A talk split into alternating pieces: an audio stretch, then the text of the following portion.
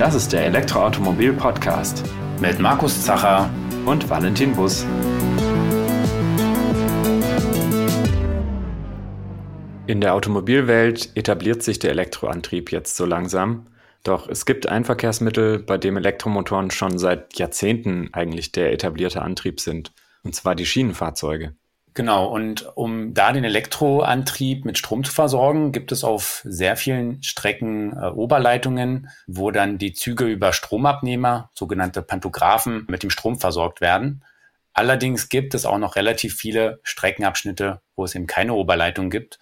Und da werden heute überwiegend Dieselzüge eingesetzt, um diese Strecken zu betreiben. Und das ist natürlich nicht emissionsfrei. Das heißt, um das zu verbessern, gibt es verschiedene Optionen, zum Beispiel batterieelektrische Züge oder Züge mit Brennstoffzelle einzusetzen.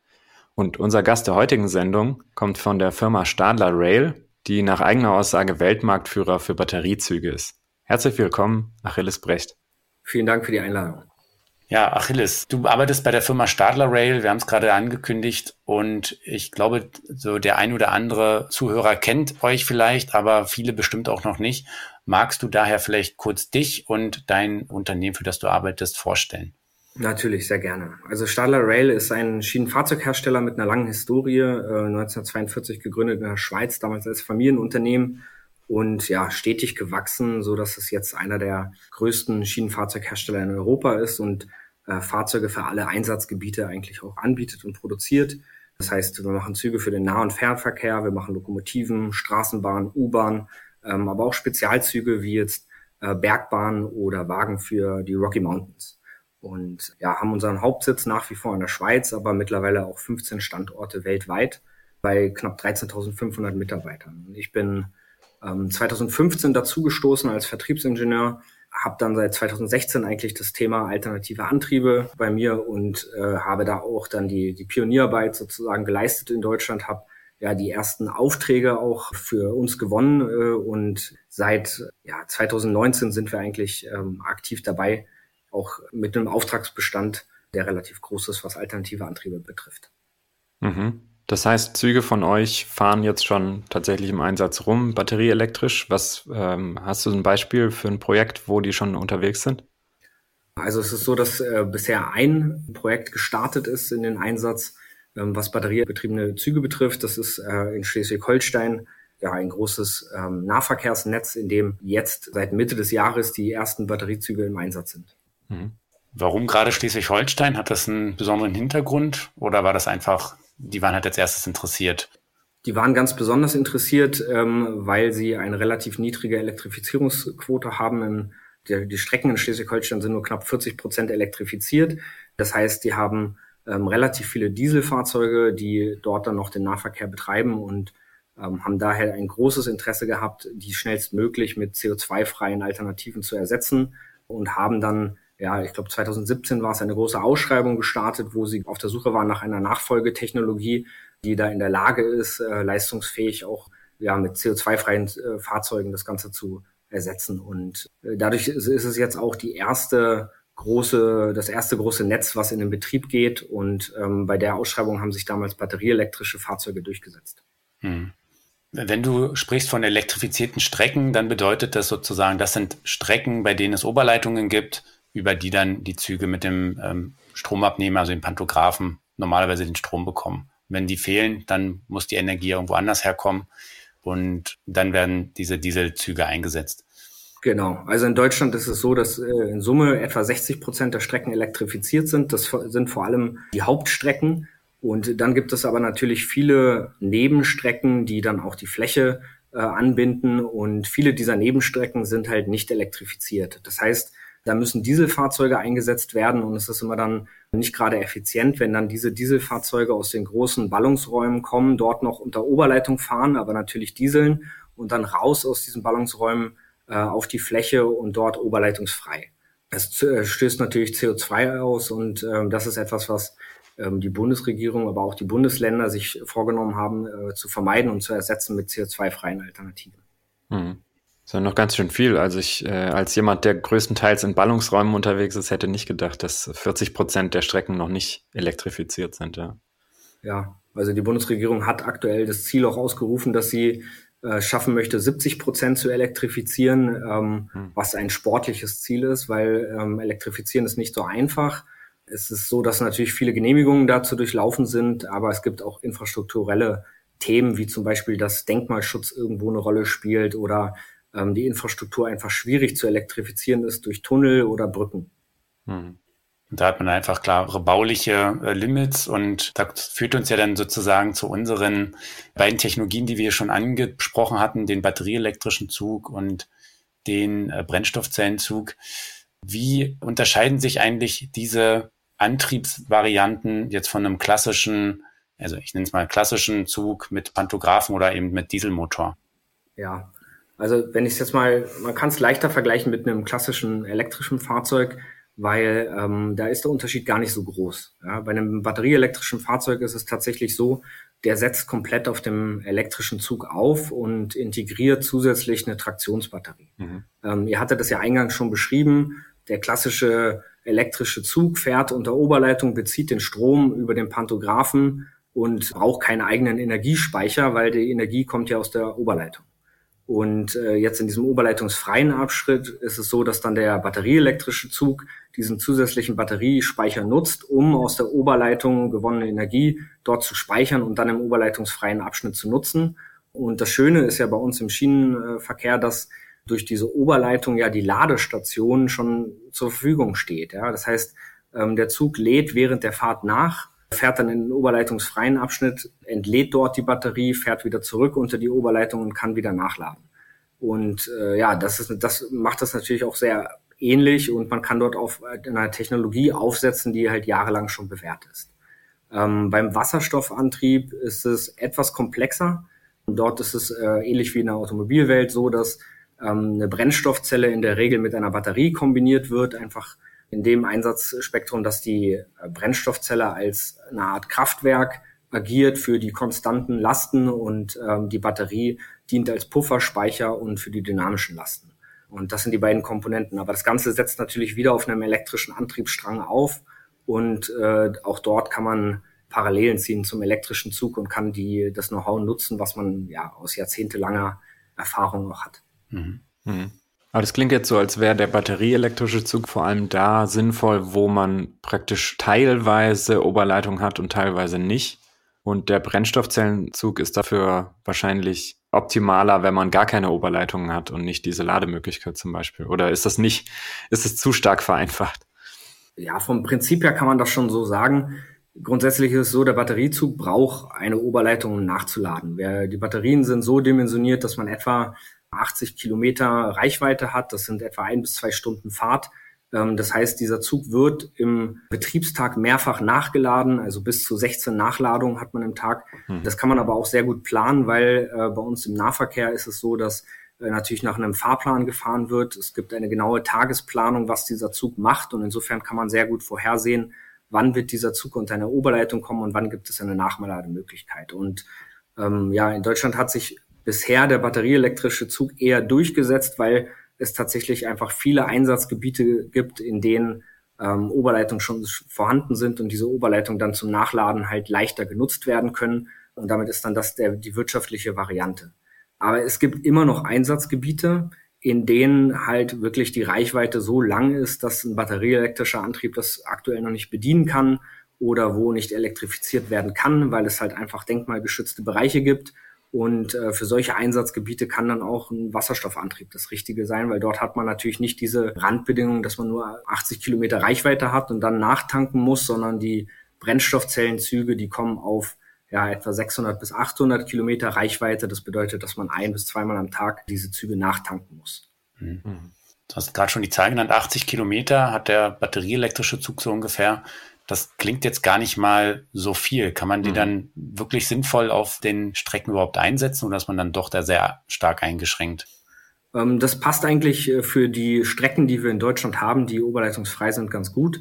Man muss vielleicht nochmal zur Erläuterung dazu sagen, die 80 Kilometer sind jetzt keine Maximalreichweite, wie wir sie jetzt vielleicht aus dem Automobilbereich kennen, wo dann viel mit Maximalreichweiten äh, rumgeworfen wird, sondern das ist eine wirklich betriebliche, operative Reichweite, wo man schon sehr viel Sicherheit mit einkalkuliert hat und ähm, wo dann auch viele Betriebsstörungen abgefangen werden können. Ähm, Maximalreichweite liegt wesentlich höher. Also da haben wir auch schon Versuche gemacht, wo wir über 200 Kilometer Maximalreichweite erreicht haben. Und die 80 Kilometer sind tatsächlich eine Auslegungsgröße, die in Deutschland auf das Streckennetz sehr gut passt.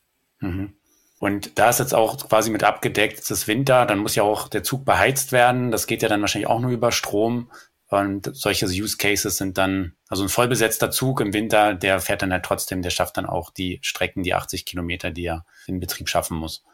Genau. Also das ist alles mit berücksichtigt, hm. weil letztendlich muss der Fahrgast natürlich zu jeder Zeit zu seinem Ziel kommen und es macht keinen Sinn, einen Zug so auszulegen, dass der äh, nur wenn die Batterie ganz neu ist und bei einem Frühlingstag, der angenehm ist, dann funktioniert, sondern der muss dann wirklich, äh, wie du schon gesagt hast, eigentlich immer funktionieren und der muss auch über die komplette Lebensdauer der Batterie halt das leisten können und äh, eine Batterie verliert ja über die Lebensdauer dann doch Kapazität und auch das berücksichtigen wir, so dass wirklich am allerletzten Tag, bevor die Batterie ausgetauscht werden würde, immer noch der Betrieb so gefahren werden können, wie es der soll ist. Also das heißt auch im Winterbetrieb und auch bei vollbesetzten Zügen mhm. bei einer absoluten Verspätungsfahrt. Mhm. Das sind ja dann doch recht anspruchsvolle Rahmenbedingungen auf jeden Fall. Und auch wenn du sagst, 16 Mal am Tag laden, klingt das nach ja, höheren Ansprüchen, als man jetzt beim Auto ja zum Beispiel hätte.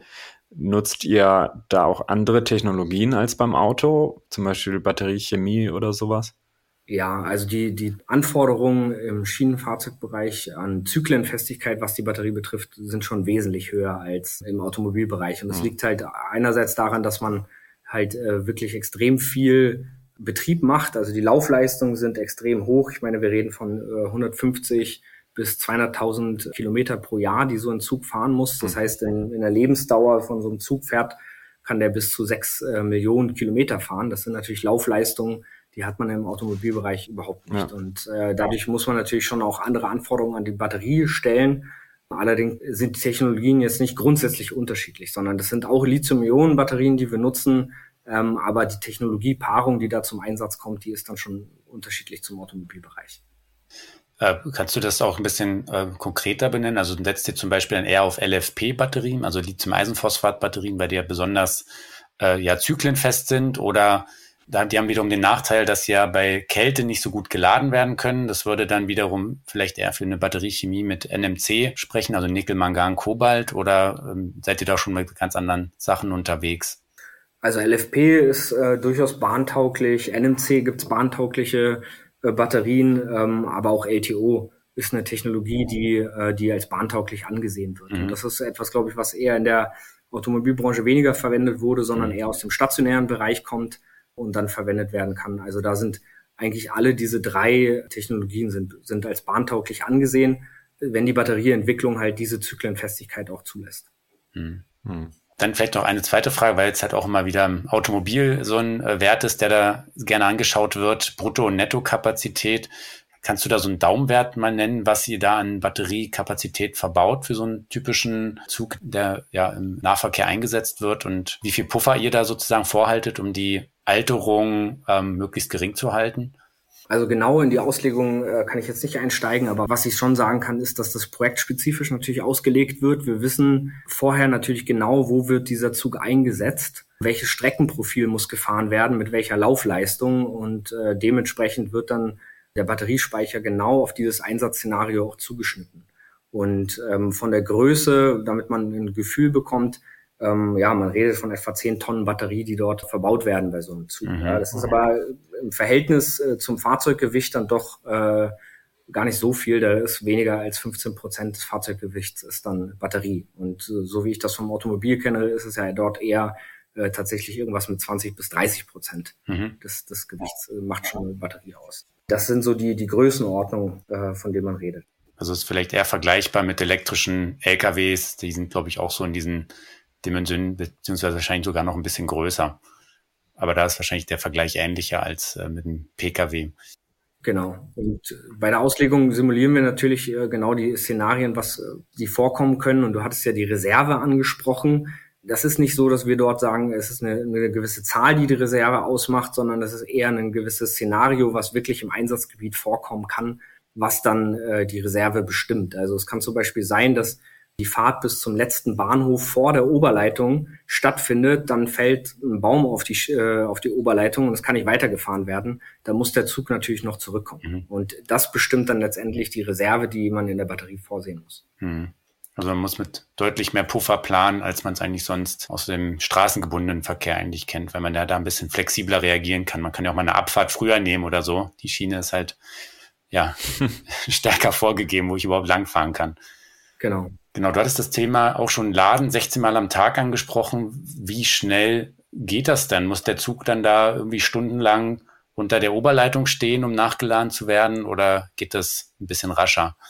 Das geht zum Glück rascher, sonst, sonst wäre so ein normaler Tagesumlauf auch nicht fahrbar mit, mit äh, den Ladeanzahl, äh, die man hat pro Tag, ähm, sondern man kann da so einen Daumenwert annehmen, etwa 15 bis 20 Minuten ist die Ladezeit und das liegt einfach an der hohen Spannung, die wir in der Oberleitung haben. In Deutschland haben wir ja 15 kV Spannung äh, und dadurch kann man dementsprechend schnell auch nachladen. Mhm. Halt, man nutzt da einfach den Pantographen, den man ja ansonsten auch zur Fahrt nutzt. Und äh, das ist aber dann die Ladung wie in im Stand.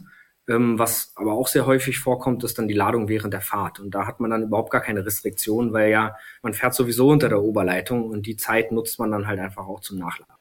Das heißt, die Leistung, die über die Oberleitung abgerufen werden kann, ist so hoch, dass ich zusätzlich zur Antriebsleistung praktisch auch die volle Ladeleistung jederzeit noch ziehen kann?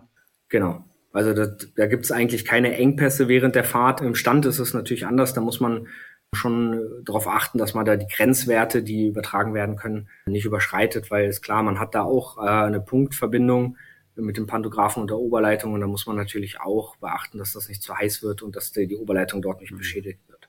So am Stand ist sozusagen dann der Nachteil, dass ich den ganzen Strom an einem Punkt nur durchschicke und wenn ich fahre, dann verteile ich sozusagen diese Stromlast, ja, die Wärme über die, über das ganze Kabel eher und dann, also ist im Prinzip eine Wärmebegrenzung, die, die dann da greift. Exakt. Ja, okay, verstehe.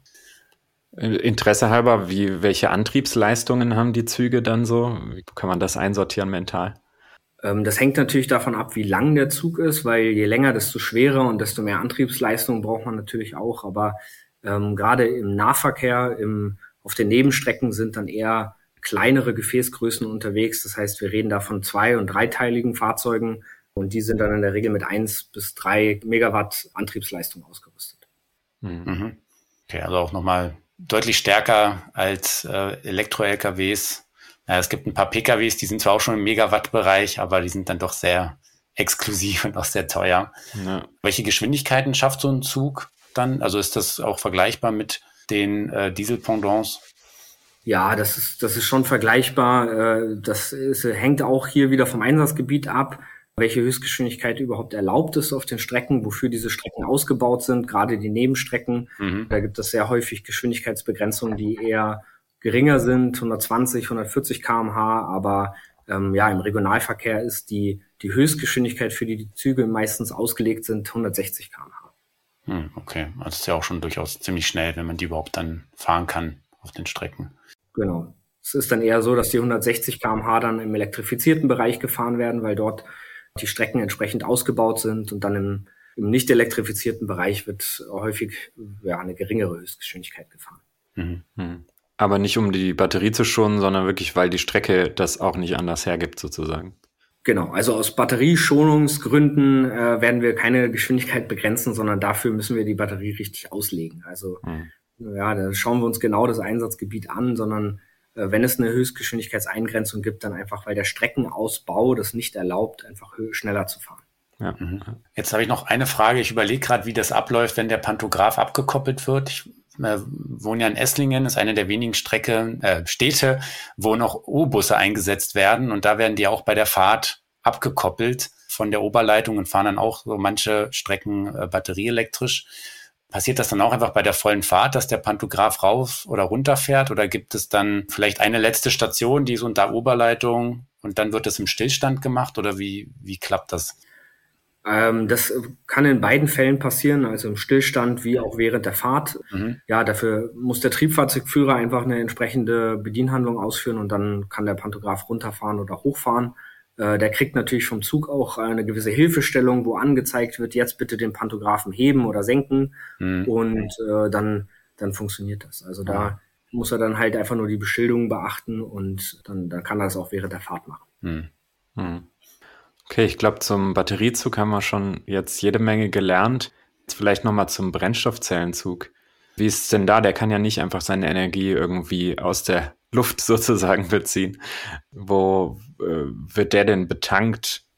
Ähm, ein Brennstoffzellenzug wird bei einer Wasserstofftankstelle betankt und ähm, das läuft eigentlich ähnlich ab, wie man das auch von im Nutzfahrzeugbereich äh, kennt. Also Wasserstoffspeicher sind da vor Ort. Ähm, dann wird das entsprechend angesteckt, ja, die Tankstutzen und dann äh, wird er ja in so knapp einer halben Stunde betankt. Mhm. Und ähm, welche Drücke werden da verwendet? Also oder welchen Druck wird der wird ähm, die Energie in den Tanks im Fahrzeug gespeichert? Ja, auch hier gehen wir auf den Industriestandard mit 350 Bar mhm. werden die gespeichert. Also da nutzen wir auch die ja die gleichen Wasserstoffbehälter, die eigentlich auf dem Markt im mobilen Bereich üblich sind. Mhm. Also bei Wasserstoffbussen oder Wasserstoff-LKWs, das ist dann relativ ähnlich ähm, von der Technik her. Und genau. welche Reichweite hat denn so ein Brennstoffzellenzug im Vergleich zum batterieelektrischen? Also ein Brennstoffzellenzug hat im Unterschied zum Batteriezug keinen Pantograph. Das heißt, mhm. unter Oberleitung nutzt er trotzdem den Wasserstoffantrieb und der hat eine Reichweite von ungefähr 600 bis 800 Kilometer. Das hängt natürlich auch hier sehr stark vom Einsatzprofil ab. Geht es den Berg hoch oder äh, nicht? Und ja, das heißt, dass er ein bis zweimal am Tag nachtanken muss. Mhm. Und da gibt's dann quasi eine Tankstelle am, äh, also gibt's dann eine, eine Station mit einer Tankstelle oder können es auch mehrere sein oder ist das unterschiedlich, je nachdem, wie das aufgebaut ist? Weil ja so eine Tankstelle, so eine Wasserstofftankstelle, zumindest im Automobilbereich, ist ja relativ teuer, gibt's ja auch nicht so viele. Wie wird das dann ausgelegt? Also der, das Betriebskonzept von ja, Regionaltriebzügen ist meistens äh, in einem gewissen Netz ausgelegt. Das heißt, das Netz hat ein ja bestenfalls Zentrum, in dem dann auch das Fahrzeugdepot vorhanden ist und dieses Depot ist relativ zentral gelegen und ähnlich muss natürlich dann auch die Wasserstofftankstelle gelegen sein, so dass es für die Züge einfach ist, äh, einmal am Tag äh, diese Wasserstofftankstelle auch zu erreichen. Mhm. Und wenn das Netz natürlich eine bestimmte Größe hat, dann kann es auch sinnvoll sein, dass man an zwei Orten eine Wasserstofftankstelle äh, positioniert, um dann auch regelmäßig nachtanken zu können. Mhm. Mhm. Es hängt dann wirklich davon ab, wie viele Fahrzeuge sind im Einsatz, wie weit streckt sich das Netz, in dem gefahren wird ähm, und dann legt man das danach aus. Mhm. mhm. Das heißt, da darf nicht wie beim Pkw dann äh, mal eine ausfallen, weil dann hat man ein ernsthaftes Problem wahrscheinlich. Dann äh, muss man die, definitiv die Züge weiter zuführen und äh, entsprechend muss man das Ganze redundant aus, äh, auslegen. Ja, mhm. ja. ja, okay. Das ist schon klar, da muss man doch die Sicherheit dann ähm, ja, sicherstellen. Jetzt vielleicht noch ein, ein, eine Frage zum ganzen Block, so Kostenunterhalt. Also bei dem Batteriezug äh, hattest du gemeint, da sind so, die fahren so um die sechs Millionen Kilometer. Ich vermute aber nicht mit, mit einer Batterie. Also da sind wahrscheinlich auch irgendwie Tauschzyklen äh, vorgesehen. Dafür gibt es wahrscheinlich ähm, andere Strompreise. Wo, wo liegt denn da das Verhältnis, was ich vielleicht einspare durch den batterieelektrischen Antrieb, weil ich halt auf den Strecken nicht mehr Diesel verbrenne oder also ist es überhaupt ein Kostenthema für die Betreiber oder ist das rein aus Emissionsgründen getrieben? Also das Hauptziel, warum man batterieelektrische Antriebe einsetzt oder auch Wasserstoffantriebe einsetzt, ist natürlich, dass man CO2-frei äh, fahren möchte. Und das ist die Vorgabe auch durch die Bundesländer und das wird entsprechend umgesetzt. Aber mhm. natürlich ist es auch so, dass man wirtschaftlich was einsparen kann, wenn man den richtigen Antrieb einsetzt. Ähm, Du hast es ja gerade erwähnt, äh, Diesel verbrennen oder Strom nutzen, das ist schon ein Unterschied. Man, man kann sagen, ganz grob, die Beschaffungskosten, also der Erstinvest, ist bei elektrischen Triebzügen, sei es jetzt batterieelektrische, rein elektrische oder ähm, auch Wasserstoffantriebe, ist höher als bei Dieselfahrzeugen. Aber dann die Betriebskosten sind halt äh, dann deutlich günstiger. Ja. Und so ist es so, dass wir ähm, über die Lebensdauer der Züge, ja, ein Zug wird mindestens 30 Jahre alt in der Regel ähm, dann doch merken, dass gerade batterieelektrische Züge oder auch rein elektrische Züge dort wirtschaftlicher sind, als äh, wenn man Dieselfahrzeuge einsetzt. Mhm. Ähm, beim Wasserstoffzug ist es natürlich so, da hängt es sehr viel daran, äh, was für ein Wasserstoff wird überhaupt eingesetzt. Ist es grauer mhm. Wasserstoff, ist es grüner Wasserstoff, wie einfach kriegt man den zugeführt, wie ist er verfügbar und zu welchem Preis. Mhm. Und das bestimmt natürlich dann maßgeblich auch die Wirtschaftlichkeitsberechnung, die man dahinter legt. Und ich glaube, da gibt es in Deutschland ja auch noch nicht wirklich eine Wasserstoffwirtschaft, die in der Größenordnung vorhanden ist, dass es jetzt leicht ist, die nächsten 30 Jahre zu prognostizieren. Mhm. Beim Energie gilt es natürlich ähnlich oder beim Diesel, auch dort ist es schwieriger, aber ähm, dort hat man natürlich gewisse Erfahrungswerte. Mhm. Und äh, da gibt es einen gewissen Markt, der, äh, der vorhersehbar ist. Mhm. Also könnte es vielleicht so sein, zumindest jetzt mal auf Deutschland bezogen, dass es so ein bisschen vergleichbar auch ist wie mit der Nutzfahrzeugwelt. Da war äh, lange Wasserstoff eigentlich so der, der Favorit. Und jetzt haben sich dann doch batterieelektrische LKWs ja doch relativ stark entwickelt, auch zu, ja, natürlich sind sie immer noch deutlich teurer als Diesel-LKWs, aber durch die Unterhaltskosten wird halt doch irgendwo ein, ähm, ein Business Case draus. Und sie schaffen halt inzwischen auch Reichweiten, die für viele Anwendungen durchaus schon attraktiv sind. Und dass sich so ein bisschen der Anwendungshorizont, wo dann Wasserstoff lohnenswert ist, weiter nach oben verschiebt. Und ähm, wenn jetzt gerade auch das Schienennetz ja weiter ausgebaut wird und elektrifiziert wird, könnte es ja theoretisch sogar sein, dass in Deutschland der Brennstoffzellenzug ja sich wirklich nur noch sehr punktuell dann eigentlich lohnt und dann vielleicht aber andere Regionen vielleicht interessant sind. Also ich hatte ein bisschen bei der Vorabrecherche auch festgestellt, dass der ein oder andere Wasserstoffzug auch in den USA schon verkauft wurde. Vielleicht kannst du da auch noch mal ein bisschen drauf eingehen, auf ähm, was ich gerade erwähnt habe, also dass vielleicht Wasserstoff vielleicht eine größere Rolle spielen wird in anderen Regionen als Deutschland. Ähm, ja, das, das sehe ich auch so. Also in Deutschland hatten wir, hatte ich ja beschrieben, dass wir dort eine relativ hohe Elektrifizierungsquote haben mit 60 Prozent. Das heißt, mhm. Batterieelektrische Züge machen immer dann Sinn, wenn man irgendwo Zugang zu einer Oberleitung hat. Ähm, Wasserstoffzüge immer dann, wenn man halt eben keine Oberleitung mhm. hat oder wenn man wirklich große Reichweiten erreichen muss. Und das ist international natürlich deutlich unterschiedlich. Ja, wenn man sich gerade die USA anguckt, du hattest es erwähnt, dort gibt es ja kaum Oberleitungen. Und da gibt es natürlich schon die Nachfrage, wie kann man dann hier trotzdem CO2-frei unterwegs sein? Und da kann Wasserstoffantrieb natürlich äh, eine, eine Antwort sein. Und ähm, auch in Deutschland gibt es natürlich Bereiche, wo es einfach sehr schwer wird, ähm, dort langfristig Batteriefahrzeuge einzusetzen, weil auch dort einfach der oberleitungsfreie Streckenabschnitt zu lang ist, um das wirklich äh, sinnvoll mit Batteriezügen zu bedienen. Und dann kann auch in Deutschland äh, der Wasserstoffantrieb das Richtige sein. Aber wenn wir jetzt einfach die letzten Jahre uns angucken, dann können wir da eine ähnliche Tendenz einfach sehen, dass viele Netze mit batterieelektrischen Fahrzeugen bedient werden und Wasserstoffantriebe dann doch eher seltener vorkommen. Mhm. Also das, das sehen wir schon. Okay. Ja, dann vielen Dank, Achilles, für diese Einblicke in diese Welt der Elektromobilität die abseits der Straßen stattfindet, nämlich auf den Schienen. Das ist mal ein ganz anderes Thema, ja, wo wir ja, uns sehr gefreut haben, hier von dir die Einblicke zu bekommen. Ja. Ja, vielen Dank für die Einladung. Ja, sehr gerne, hat uns sehr gefreut. Und ja, euch, liebe äh, Zuhörerinnen und Zuhörer, danken wir wieder dafür, dass ihr eingeschaltet habt.